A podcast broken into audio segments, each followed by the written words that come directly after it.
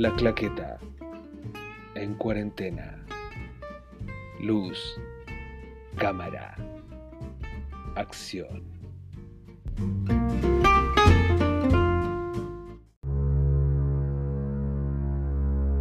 Bienvenidos una vez más a La Claqueta en Cuarentena. Estoy con Jexi y Katy. Bueno, ¿cómo están chiquillas? Muy bien, muy feliz de que ya estamos terminando el año. Aunque nada, dice que el próximo año va a ser mejor. Ah, porque- pero estoy contenta.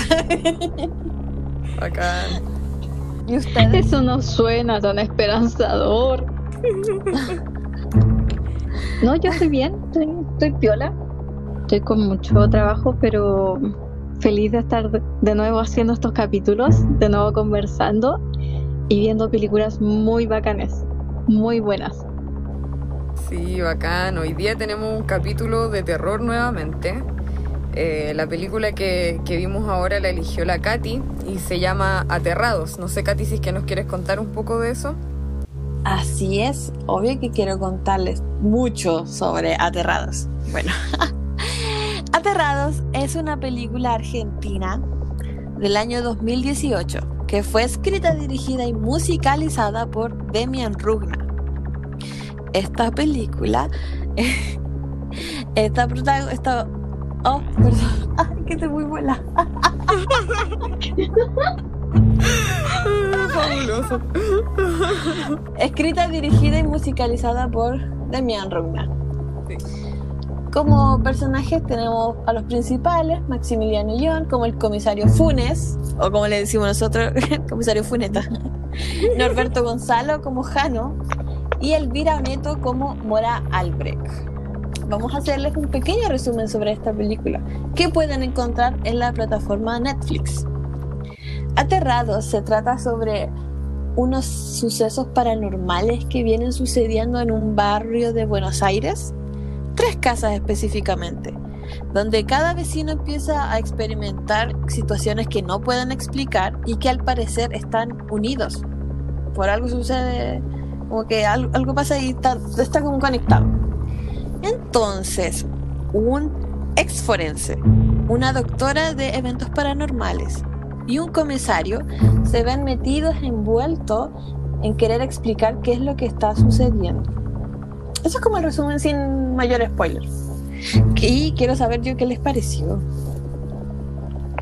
Yo creo que llevaba tres minutos y ya estaba con miedo. Yo siento que hay pocas películas de terror que me dan miedo porque hay muchas que parecen muy falsas, pero esta la embarró. Quedé así como queriendo abrazar a mi gatito. ¡Qué bacán! Porque igual películas de terror es, es muy difícil recomendar películas, de este género porque eh, lo que te asusta a uno no suele asustar al otro, más que, por ejemplo, un, un monstruo que te aparece así como en la pantalla, así como, chan. No. Eh, las- algunas personas lo pueden encontrar aburrido, tonto, que latero. Y que una película de terror nos haya gustado a las tres me, me va a hacer muy feliz. Así que. Oh, ah, oh. No, de verdad estaba nerviosa cuando la recomendé. ¿Y tú, Bela, qué, qué opinas? A mí igual me gustó, o sea, mira, yo al principio estaba, eh, o sea, cuando terminó la película, estaba como muy eh, procesándola. Como que me, me costó mucho más procesarla, no porque sea muy complicada en realidad, pero como que eh, eh, un poco lo que decía la Yexi. hay, hay películas de terror que están como muy armadas en el. en. como. ¿cómo decirlo? como. Sobre desarrollar eh, de repente los escenarios o como que la vuelven muy exagerada ciertas cosas. Esta no, como que lo llevan de una forma súper. eh, simple, muy normal, como muy. no es. no es exagerado en ningún momento el, el uso como del, del terror, como que siento que el ambiente es el que crea este, este terror, más que lo, lo que sucede, porque lo que sucede ya igual da miedito, o sea, si nos ponemos en el caso de que esa wea pase, es palpico. Pero... Por favor que no. Por favor que no, justamente. Pero... Pero como que no hay abuso de sangre, ponte tú, o de efectos malos, aunque tampoco son como la gran wea los efectos. Pero siento que está como súper bien desarrollado el ambiente. Crea el ambiente como un suspenso súper bacán. Como que te Claro, el argumento, el argumento desde ahí es sumamente fluido. Sí, sí, sí. Como que el, eh, el ambiente te mantiene súper en tensión constantemente. Y, y eso está bacán, porque siento que no abusan, no abusan como de, de los clásicos elementos terroríficos. Aunque igual hay un par de usos como de. como de jumpscares de repente. De, de música en algún momento como que te hacen saltar, ¿cachai? Pero. Pero no, no encuentro que haya sido como exagerado. No es Hollywood, ni cagando. No es una superproducción tampoco, se nota. Pero. Pero está súper bien. A mí, a mí me gustó. Y hablando de producciones hollywoodenses, claro, no abusa como del jumpscare no, no abusa como de efectos especiales súper ultra desarrollados. Y hay que destacar también eso, que es una película desarrollada en Argentina. Es decir, es cine latinoamericano de terror, cosa que no se ve mucho. Mm. Sí, y no es porque haya poca producción en realidad, sino que porque hay poca difusión. Como que es súper difícil que ese tipo de película, que el cine latinoamericano tenga la misma llegada que tiene Hollywood. Eh, es difícil competir contra eso. Es la gran industria al final. Mm, es, interesante que haya mencionado eso porque estuve viendo, me estuve informando sobre este director, Demian Rugna, y estuve viendo varias entrevistas que él daba y él justo hablaba sobre ese punto, que su película eh, actualmente está considerada como uno de los mejores exponentes del género de terror argentino. O sea, este hombre llevó su película de terror y fue le llovieron las críticas positivas y de hecho él, él muestra que está muy sorprendido por eso mismo, porque no hubo mucha difusión de la película, porque ya imagínense, una película latinoamericana y de terror es muy... y de un director que es relativamente nuevo, que es más conocido por cortos. Eh, y que no esperaba como que tuviera mayor alcance. Mm. Y cuando se empezó a dar cuenta de que esta película fue una bomba, eh, quedó muy sorprendido. Y él, en varias de estas entrevistas, él se queja, o sea, es como una crítica a la falta de difusión de las películas de este género. Mm. Entonces, es lo mismo que él decía, lo mismo que decía tú, que si se hubiese conocido un poco, bueno, ahora esto fue en el 2018 y esta película, imaginen, fue tan buena que hasta llegó a Netflix. Entonces, y esto, de hecho, eh, van a hacer una 2, una Terrado 2. Si es su cacho. Uy, eso lo quiero ver. Mm. Sí, se va a llamar el libro de Jano, que era uno de los personajes que salía en la película, el, forense. Y entonces él, Demian Rugna, como decía, estaba impactado de que, por ejemplo, de los veintitantos mil personas que fueron al cine, pagaron la entrada para ver una película de terror, se fue, estaba impactadísimo. O sea, eso es igual algo que yo llena mucho el corazón, la verdad, porque este director también cuenta que él es fanático del género él es fanático, o sea, él dice que veía películas de terror desde que tenía uso de razón. Y menciona varios directores como sus pilares, como Dario Argento, Cronenberg, Guillermo del Toro, Peter Jackson con Braindead. Mm. Eh, y ver que... Y este Cronenberg es un gran genio. Todos son un gran genio. Mm. Y, ver que este director de, eh, de terror de a poquito fue y se hace famoso con esta película que da miedo, da, mucho miedo. Es como súper admirable. Es que sabéis que siento que es caleta de responsabilidad nuestra como consumidores de cine darle importancia a las weas que consumimos y no solo consumir lo que la industria nos ordena consumir. Porque, o sea, finalmente el cine lo hacen para nosotros, pues para que nosotros lo podamos ver. Y, y claro que la industria no lo- nos lo hace difícil, porque si está en el cine está súper poco rato en cartelera, o se estrena en algún festival y es súper difícil encontrarla. Pero si empezamos como consumidores a, buscar este tipo de cine y como darle importancia, relevancia a, a directores nacionales, a directores latinoamericanos, independientes, como también ponerle ojo como a nuestros hábitos de consumo también acerca de la misma industria. Sí, ese es un punto importante, considerando también todo lo que se ha vivido en esta contingencia, en volver a pensar también las relaciones entre lo que consumimos y eh, a quienes va en beneficio. Mm, Sí. Sí, pero igual, yo creo que hay que igual ser realista. Por ejemplo, yo me puse a ver así como, a ver, ya, ¿qué películas de terror tiene Argentina para...? Y yo me di cuenta que ¿Para no había ofrecer? visto... Sí, y me di cuenta que no había visto ni... Creo que una. Sí, una película. Y lo mismo, después me puse, ya, hay películas chilenas. Y ya, obviamente ahí hay más películas que he visto. Sangre Eterna, Ángel Negro. Pero no, son buenas. Cuando pensamos en películas de terror chilena, ¿son buenas? A, a mí me gusta Sangre Eterna, pero yo eh, tengo que ser objetiva también y Sangre Eterna no es buena. No, es- no es buena, yo la vi y no me gustó. No es buena, pero a mí me gusta mucho, me gusta mucho esa película. Pero quizás no es por el terror, es por otras cosas. Sí, sí. ¿Cómo qué? Eh, yo creo que el- como, como el guion, cómo está llevada la historia, no es propiamente tal de terror. Como que, como que no lo sentí, no, no me dio miedo. No, no, no da Pero miedo. la estética sí me gusta, eh, la iluminación, como ese tipo de cosas. Claro, la parte técnica de repente. A mí me gusta Eh, yo mucho el vez- tema, No, el yo- tema que sean de vampiros me encanta.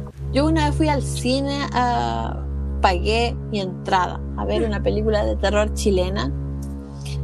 Eh, se llamaba El desconocido, creo que se llama. The Stranger. Estaba en inglés porque eran actores chilenos, pero hablaban en inglés porque supone que estaban como en Canadá, creo. En Canadá. Oh, ¿Sabes qué? La sala estaba llena y al final éramos como cinco parejas, así. Todos se fueron No. saliendo. Nunca había visto eso. Nunca lo había visto. Todos se fueron de la sala. Y yo me quedé porque yo, yo tengo como este toque de que tengo que terminar las películas. Y mi pobre novio se lo tuvo que aguantar. A cada rato me decía, vamos, por favor. O sea. y entonces era. Eso pasa con las películas chilenas en general. Si pen- bueno, nosotros quizás no. Le tenemos, yo le, como hablamos en Caliche Sangriento, le tenemos un cariño al, al cine chileno. Pero la mayoría de las personas no le encuentran la gracia y es totalmente comprensible cuando nos ponen estas películas como el, el de Estrella o como la que hablamos Ángel de bueno esa ¿cómo sangre eterna? sangre eterna Eterna. Sí, no son tan buenas No, Y- claro, ahora igual yo le estaba echando el ojo a La Casa Lobo, no sé si la cachan. no. ay esa que es como de un corto ¿no? como un stop motion Sí, es un stop. Sí. sí, sí la vi ay como así yo- burra sí, sí la vi no, sí la vi ¿Y cómo la encontraste? oscura oscura Mm. pero así como miedo Claro, es que a mí me da como esa sensación de como un poco creepy, pero no como de un terror. Es, es distinto. Es distinto a lo que nosotras vimos con, con esta película de Aterrados. Sí, igual hay que considerar que hay caleta de subgéneros dentro del terror. ¿Y esta en dónde la pondríamos? ¿Casas embrujadas? ¿La Casa Lobo? No, pues la Me parece que aterrados, está- aterrados, pues estamos hablando de aterrados. Ah, Aterrados. Sí. Eh, yo diría que es eh, terror paranormal. Ya. Sí, ¿Tú también, Trixie? sí, me hace sentido, sí. sí. Sí, a mí, mira, la verdad es que, bueno, como ya creo que les había mencionado en el capítulo anterior o en otros capítulos, yo sé de películas de terror y he visto muchas películas de terror. Y esta yo siempre la estoy recomendando. Y ahora, porque salió octubre y dije, ah, esta es mi oportunidad de llevarlo al máximo. Yo siempre recomiendo esta película. Llevo, no sé de qué la vi. Porque, como les digo, he visto muchas películas de terror y esta da miedo, da cuco. Por ejemplo, eh, varias, también una de las críticas que esta película recibía, lo que también decía Belén al principio del capítulo, que no abusa mucho como del, del efecto especial. Eh, una de las críticas decía que se utiliza el gore de una forma dramática sin hacer un festival de eso.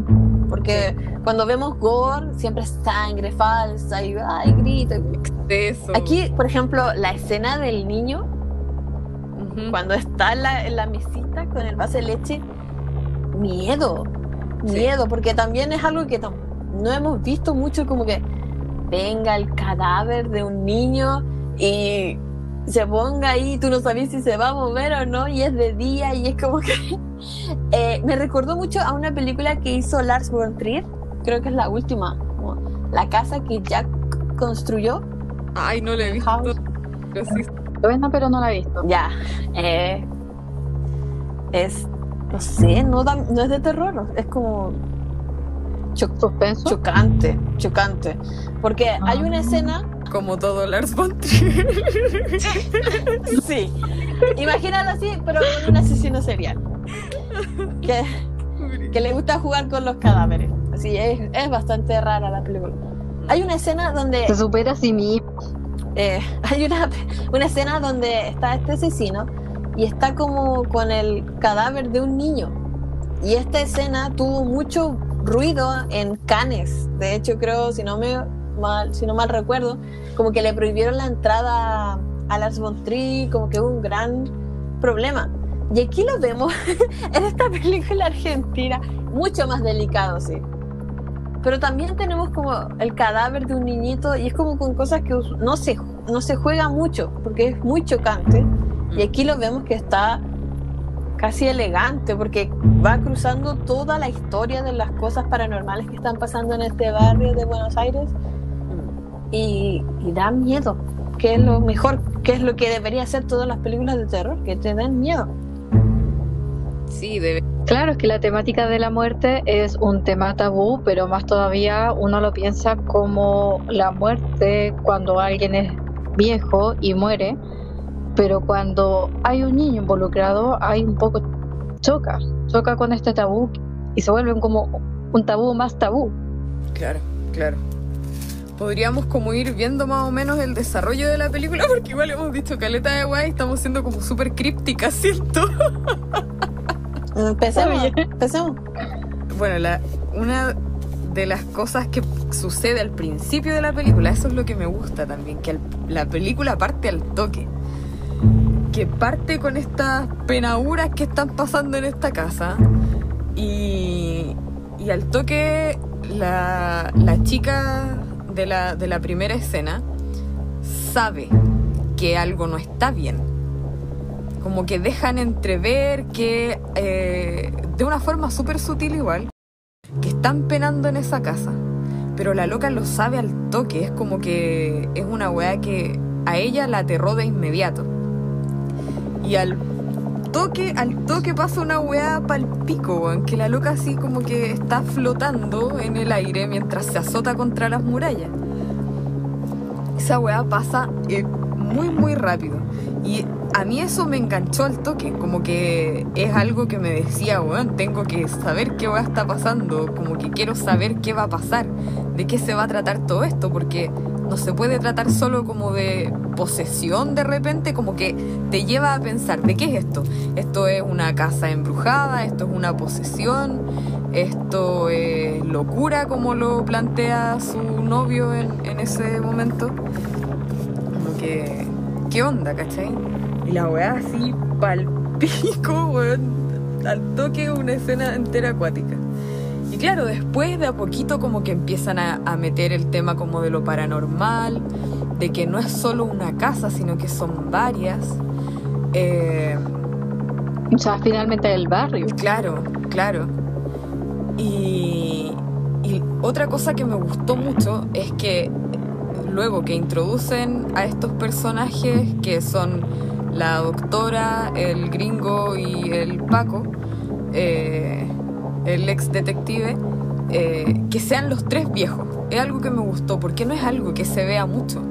Como que a los viejos no se les llama para hacer papeles ni protagónicos ni principales, eh, menos a tres juntos, a menos que se trate de una película de viejos, que la temática sea los viejos.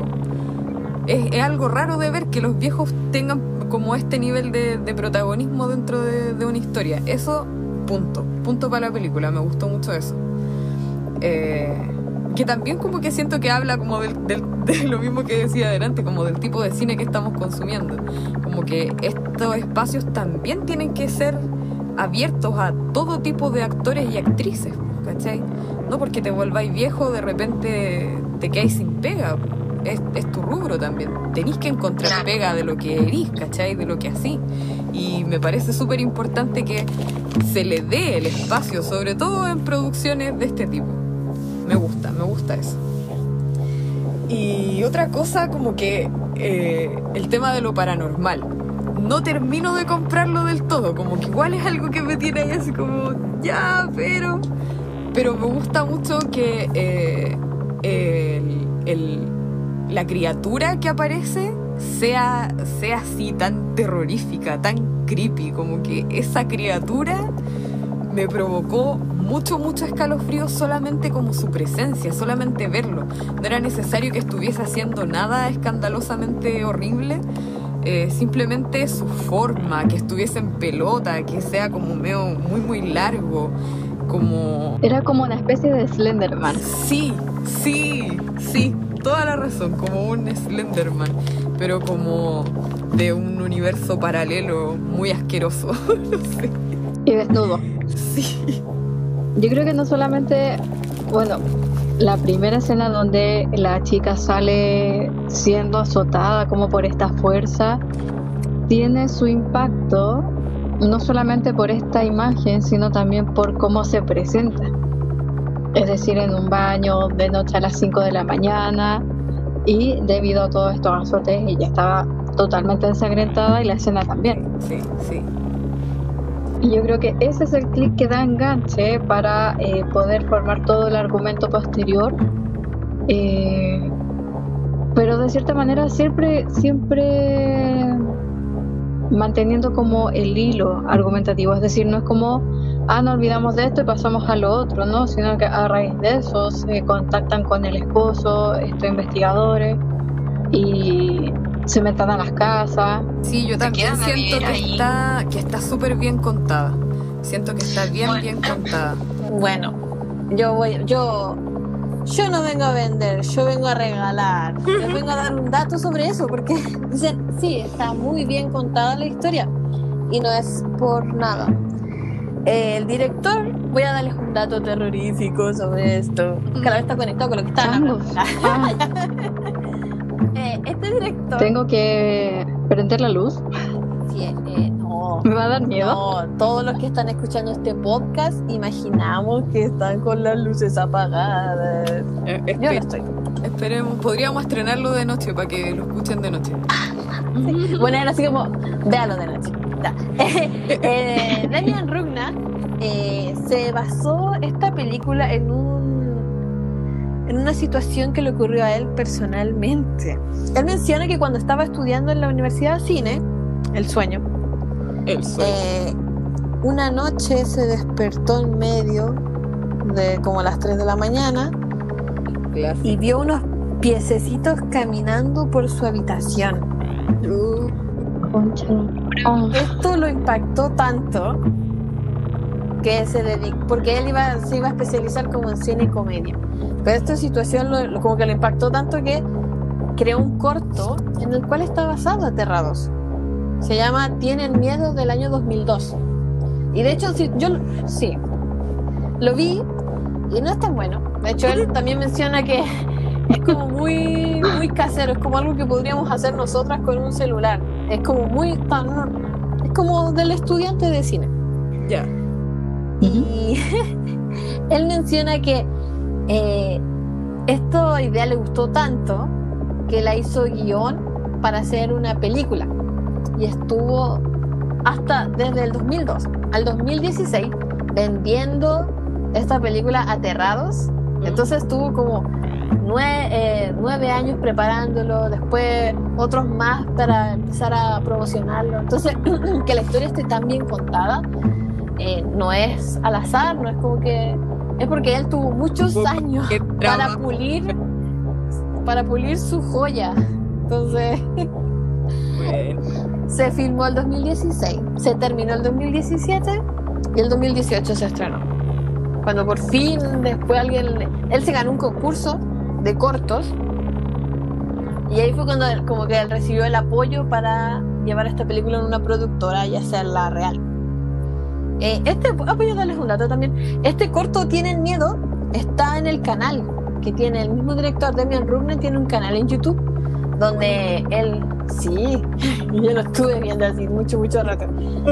Eh, tiene muchos de los cortos que ha hecho y detrás de escenas de aterrados y, y, es, es muy, muy, muy bacán porque él se nota que es muy cercano al público. De hecho, tú veis los comentarios, le escribí al director y él te responde y es como, tiene un Instagram, es como muy cercano a la gente. Qué buena. Sí. Entonces, eh, es igual también, como les decía antes, como que hace como que uno quiera más esta película. Mm, Eh, porque no es al azar que sea tan buena. sí, bacán, bacán. Quiero hacer un paréntesis acá. Dale.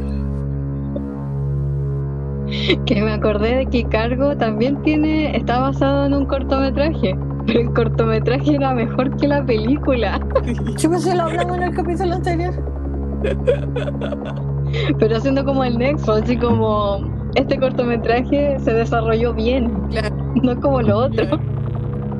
Así es como se hace una película sobre un corto. Y de terror. Mm, Gente de cargo, aprendan, por favor. sí. Es que igual el otro era un proyecto harto más ambicioso, siento. Sí, Sí, me gusta mucho que aprendan del cara y papas fritas. Esto es ensalada. Sí, sí, me gusta, me gusta que se mantenga simple esta producción. Eh, las locaciones no son muchas y es bacán, me parece como bacán también esto que pasa que eh, de repente las casas en donde están haciendo esta investigación paranormal tiendan un, poco como a confundirse porque también habla como de, de- lo paranormal que está sucediendo cuando el gringo habla de, de que encontró el nicho.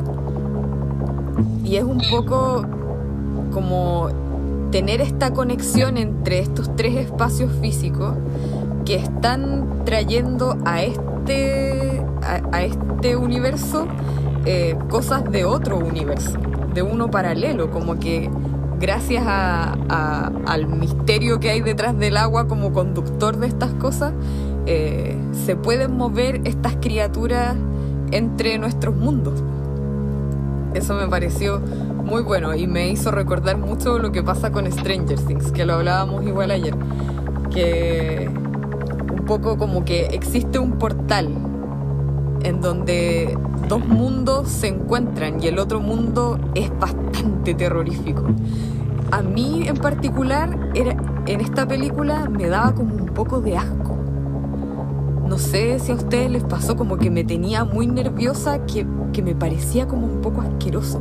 Y no era como gráficamente asqueroso, porque no hay como exceso de sangre, eh, pero Ni de tripas, ni de nada. el sonido de repente, o como el, el, el ambiente, si es que el ambiente está súper bien armado, y, y como que la presencia de este ser me parecía como un poco asqueroso y eso me daba mucho más miedo. No, no sentía. Yo no sé si me dio. No. Pero sí, sí me dio como, como escalofrío verlo o saber que estaba ahí o saber que en cualquier momento podían atrapar a alguien y matarlo. o adueñarse de su cuerpo, no se sabía nada. Porque además, para mantener como este hilo de suspenso, tampoco es que expliquen mucho. Dan como una noción de, ah, existe un portal que, que, que favorece que otras presencias se puedan unir a este mundo, pero no habla de qué es el otro mundo, no habla de si son peligrosos o no, si, se- si hay de varios tipos o no, Claro, se sabe, o de si pueden salir los demonios. se sabe que estos monos chupan sangre. Eso los hace como un poco vampirescos igual. Y, y bueno, son malignos, de hecho, como que hacen que los muertos cobren vida, como este niño zombie que, que se levanta de la tumba y vuelve a su casa. Pero tampoco es como un abuso del zombie, es muy... Está, de hecho como ese, ese misterio, ese suspenso de, eh, pero está vivo, pero no está vivo, está muerto, pero volvió. Y, no reacciona como un zombie cualquiera, está ahí nomás, pero como marcando presencia. Está re cuático eso, como que casi es como que el- esta, esta agua que se tomó es la que lo hizo como revivir, como que en esa escena el loco antes de echarlo de su casa le dice que no tome agua del grifo. Eh, Ah, ¿verdad? eh, da la impresión de que este loco que, que se lo comió la casa ya había como descifrado ese asunto. Él sabía que el agua era como un portal o era un camino para que weas malas pasaran o que estos bichos vinieran. Y justo después de que el cabro chico toma el agua y se va, se muere. ¿Sabes que A mí me- lo que me aterró más fue saber que no era uno, sino que eran varios. Esa wea fue pal pico. Cuando están mirando debajo de la cama.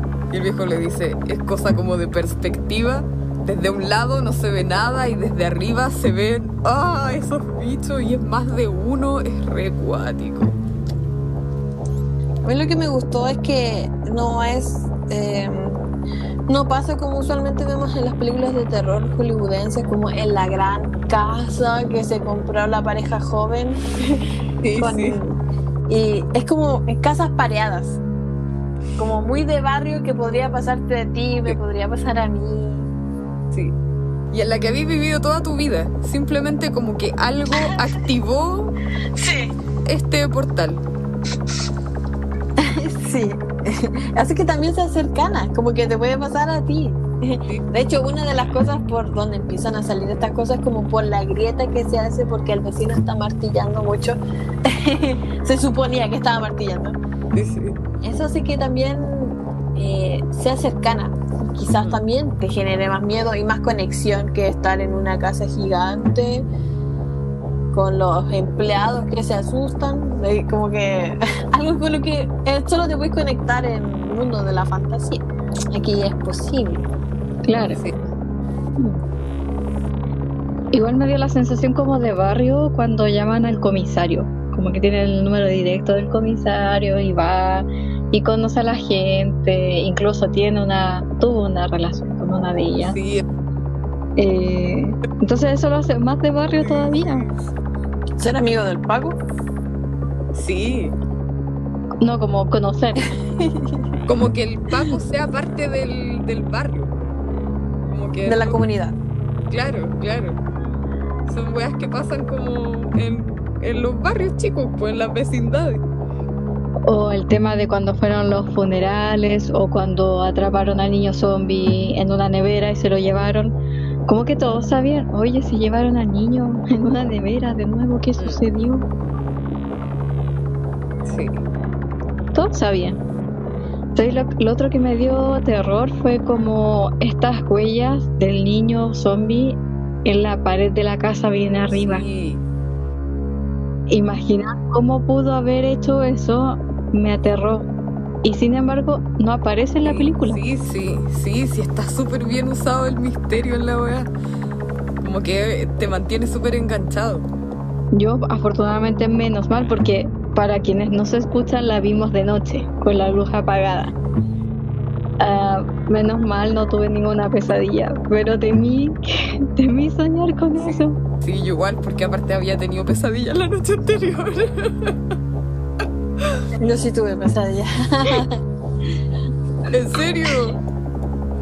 Sí. en relación a lo mismo. No, no recuerdo. Solo recuerdo que desperté con esa sensación de la pesadilla. Ok. Oh, oh, oh. Es bacán eso igual. Logrado. Logrado el terror. Sí, logrado. Lo viste todo, Katy. Así que sí, yo creo que esta película no es tan larga, dura 87 minutos, pero es justo y necesario. Es como no es necesario alargar el argumento más de la cuenta, eh, cuenta lo justo y preciso. Está como bien, bien armada. Está re bien contada la historia. Hay algo, eso sí, que no me termina de entrar, que es como un poco la. eh, el, el punto en donde. desde donde cuentan la historia, que es eh, a partir de el, el esposo de la primera mina que está como encerrado, que está en la cárcel. Yo creo que está como en prisión preventiva. Yo pensé que estaba en un psiquiátrico. Bueno, está privado de libertad de alguna forma.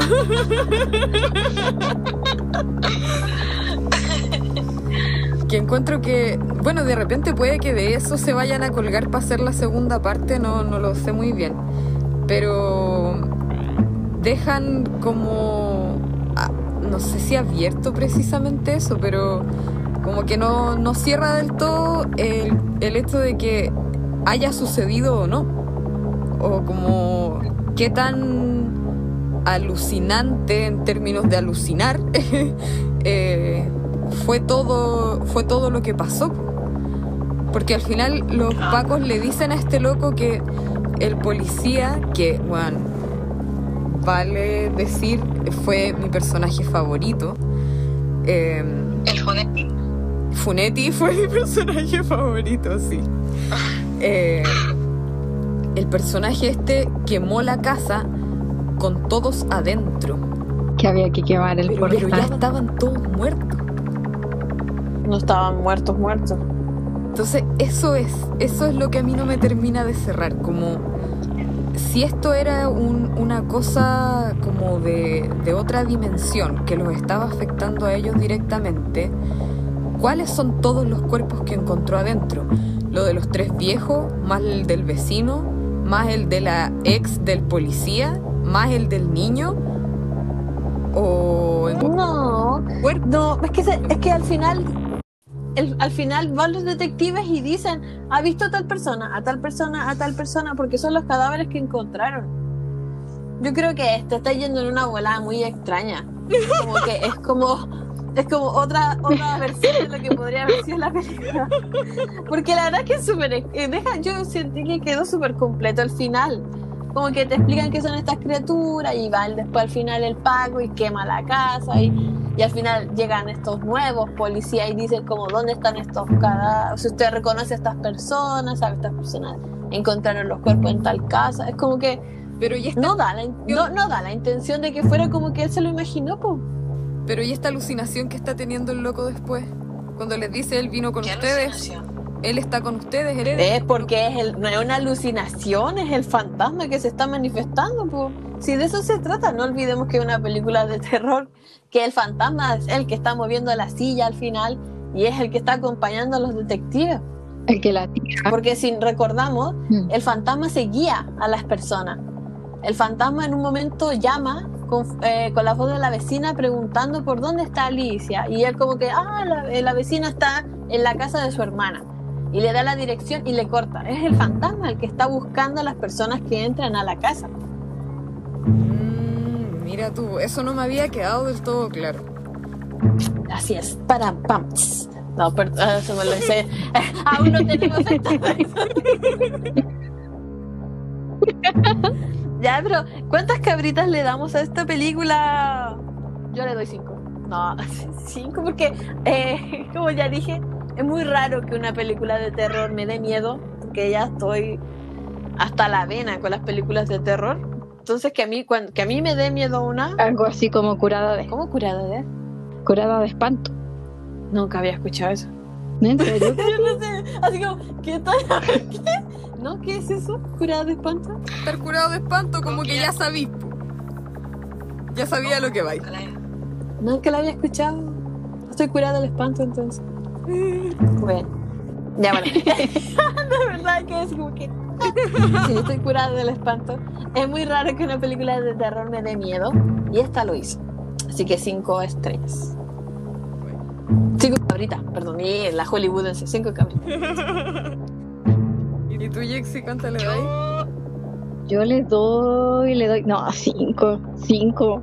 Totalmente porque me, me asusté. Quise abrazar a mi gatito después. Me ronroneó y no, no tuve pesadillas solo por el gato. ¿Y tú, Belén? Yo le doy cuatro.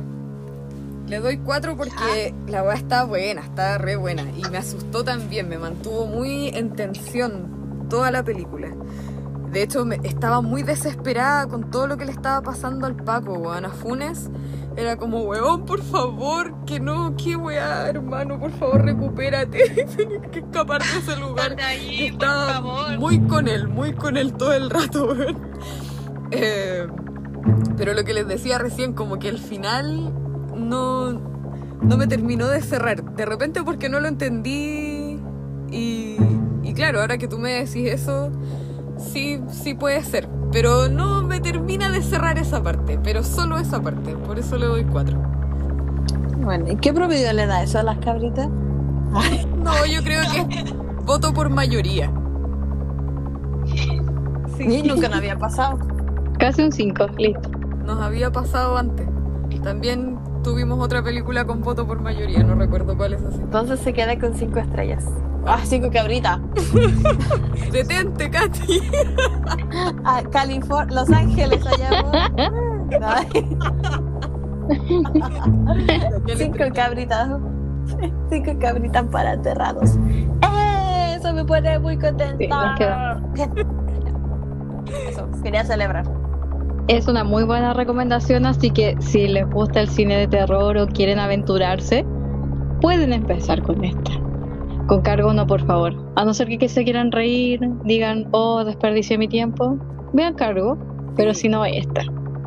Recomendadísima Y total. como, y como por lo que hablábamos al principio, como apoyar este tipo de cine latinoamericano que no tiene tanta llegada, que tenemos todo el rato esta preconcepción de que las películas de terror latinoamericanas son malas por la experiencia que hemos tenido y darle la oportunidad, darle la oportunidad a este, a este cine. Y pueden conversar con el director después, Ah, así que ¿te, te imaginas? la invitación está. No, pero es verdad, en, lo- en los comentarios de YouTube, O sea, por sí. lo menos, la gente le escribía así como, oiga, yo vi su película ayer y me dio mucho miedo. Y él como que, sin corazón. O sea, no es como Oh, hablar Interactúa sí, con la no como gente. con Steven Spielberg, que jamás te va a No, no. Bueno, entonces pasamos ahora a nuestra sección de recomendación llamada La Ventana Indiscreta, que está a cargo esta, esta oportunidad de Jexi. Ajá. Y bueno, en este capítulo les traigo una especial, un poco adentrándonos ya en diciembre, Navidad, regalos. Y les quiero recomendar una tienda de Instagram que se llama Kinutanuki Tienda. Y lo que, lo que ofrece esta tienda es poder diseñar lo que tú quieras, ya sea en tote bags, en poleras o también en tazones. Así que si no, no sabes qué regalarle al amigo secreto, a tu familiar, a tu perenna, a tu pierna peluda, a tu pierna depilada, lo puedes encontrar aquí. Así que les dejo la página, se llama Kinutanuki con las 2K punto tienda para que le puedan echar un vistazo por Instagram. Bacanísimo. Apoyemos Genial. también a los emprendimientos. Así es. Importante. Apoya el comercio local, Y ahora vamos, como lo hemos dicho del principio, Mm. con esta y película. ahora vamos a la mejor parte. O, o- o mi highlight. ¿Cuál es la próxima película? Esta vez Belén. Ya, yo sigo en el cine en español. Eh, ¿Por qué hago sonidos? Es como la maquinita gratis de los sonidos. Ta, ta, ta, ta. Katy, ¿de cuál estáis Oh. fumando? que no convidáis, Digo yo, Sí, a por compartir. vamos a tener que pasarte una consola, Katy, para que hagáis los efectos especiales. voy a, voy a, conse- voy a conseguir. Sí, por favor. Chin, chin. No, ya ve, perdón, ya que me Un pianito casi. Eh, ya, sí, seguimos con el cine en español. Eh, y eh, dentro del género romántico en esta oportunidad. Eh, vamos No voy a hacer más sonido. No voy a hacer. Me intriga. Pensé en hacer un sonido, pero quedé. Quedé plop ya. porque estamos como tachando los géneros de, de nuestra lista y románticas no hemos visto y bueno yo estoy un poco pegada también con no sé si cacharon ya a esta altura del capítulo pero como ver cosas que no son precisamente de la industria Eh, esta es una película española me parece se llama Elisa y Marcela y es una película. Es que no sé si quiero contar como mucho acerca de ella. No sé si ustedes la han visto. Me suena. Pero yo vi una Yo película no. que se llamaba. No sé si Elisa o Eloís. Y hablaban como en.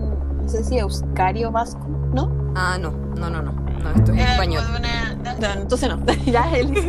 Y bueno, eh, hace un rato como que vengo eh, escuchando varias otras cosas y como pensando en esto de como la brecha de género que hay también en el cine.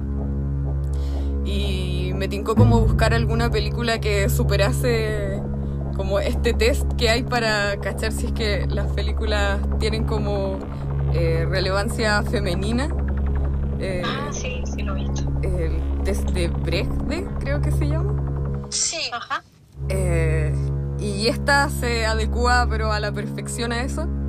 Tiene protagonistas femeninas, de las que sabemos sus nombres, interactúan entre ellas y no hablan acerca de hombres. Así que me parece Me que, que está bueno igual como verla. Yo ya la vi y es muy bonita. ¿Dónde está? En Netflix también. Ya. Me gusta. Bacán. Sí, sí. Bacán. Y así nuestro- nuestros auditores y auditoras también pueden ir encontrando películas que quizás no les llamaban la atención si la vieron en Netflix, como pasando el catálogo. Eh, adentrarnos también a cine que no, no se ve, que no es A cine no me llama. popular. En el sentido de- ¿Cómo? Eh, no, como popular en el sentido no. de que lo ve mucha gente. Películas románticas yo no veo. Nunca, eh, no suelo ver películas románticas, entonces eh, no hice sonido. No fue como. Pero sí me llama la atención ver nuevas cosas. No, no, para nada. Pero sí me siempre me, me llama la atención ver nuevos cine. Así que estoy curiosa. Sí. O te voy a dejar de hacer sonido. Sí. No, hazlos todos nomás. Así nos ahorramos escuchar efectos. A mí me gusta escuchar eso. policías.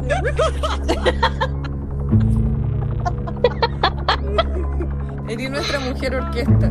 Yo creo que le, le da el toque. No, por favor. ¿Sí? Ya bueno. Ay, en eso quedamos. Así le ahorro tiempo de postproducción. No tengo que incluir efectos. no- No, por favor. ya. Ahora, ahora ya lo voy a hacer. Me, voy a, me quedé tímida. Pensemos que nuestro presupuesto no es tan grande, así que se agradece. Además es muy espontáneo y es bueno. Sí, sí. Bueno, eh, antes de cerrar me gustaría como darle las gracias a la gente que nos escucha, a las tres personas que nos escuchan. Nuestros tres fans. Agradecemos infinito. Agradecemos también los comentarios que nos han hecho llegar. Nos hacen eh, querer seguir haciendo esto como con más ganas. Si no nos escuchara nadie también lo haríamos porque lo hacemos para nosotras. Pero motiva a Caleta como que la gente lo escuche y que le guste. Claro, esto lo hacemos por amor al séptimo arte, eh, por nosotras. Pero si eso se puede compartir y a ustedes les gusta, bacán. Así que muchas gracias por seguirnos después de este hiatus. Sí, sí. Retomamos funciones. Y bueno, también decirles que tenemos canal en YouTube, que ahí estamos subiendo también nuestros capítulos. Tenemos página en Instagram, arroba la claqueta en cuarentena, para que nos sigan, interactúen en nuestras publicaciones, nos hagan llegar sus comentarios, de repente si es que tienen alguna solicitud para que veamos. Nosotras lo podemos abiertamente debatir y, y ver si, si podemos ver algo de lo que ustedes nos sugieran. Y nada, pues darles las gracias, eh, despedirnos y darles las gracias a ustedes chiquillas por ser tan buenas amigas y seguir eh, manteniendo este espacio vivo. Este espacio de tres mujeres, vale decir. Ustedes no lo saben, pero yo estoy bailando en mi asiento. Ustedes no lo saben, pero yo estoy tejiendo en este momento.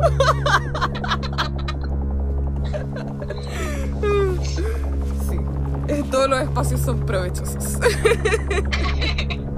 Bacán, bacán. No sé si ustedes quieren decir algo más, chiquillas. Los quiero mucho. Gracias. Yo estoy muy feliz. A todas, todas a todas las que le La que le dice. Todas, todas. Las claquetas. que- No, yo quiero decir también, gracias a nuestros eh, suscriptores, gracias a la gente que nos escucha, eh, porque hay gente. y muchas gracias. Y quería también da- darle un pequeño agradecimiento a ti misma, Belén. A ti, Belén, porque eres la encargada de editar Oh. y, eh, y- y hizo la banda, son- la son, el soundtrack, o sea, el sonido de fondo del capítulo anterior. Esa es, ella es nuestra real mujer orquesta. Así que muchas gracias, Belén. Oh, sí. Uh, aplausos. Buenísimo, ya estamos cerrando entonces. Eh, nos vemos para el próximo capítulo con Elisa y Marcela. Y no sé cuándo vamos a subir esto ni cuánto nos vamos a demorar, pero va a salir. De que va a salir, va a salir. Así que nos eh, encontramos en un próximo capítulo de La Claqueta en cuarentena. Adiós.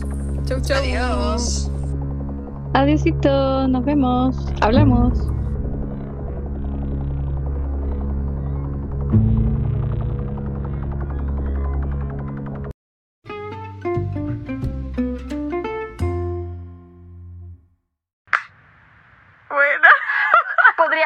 Cualquier palo, pero es la claqueta. se, me cayó algo. No. Buenísimo. ya. Ya empecé. Ya, bacán. Hay un gato. Hay un gato maullando. ¿Tú quieres participar, chiquitito? Que se había subido arriba del mueble. Ah. Ya. Pero ya, ahora sí.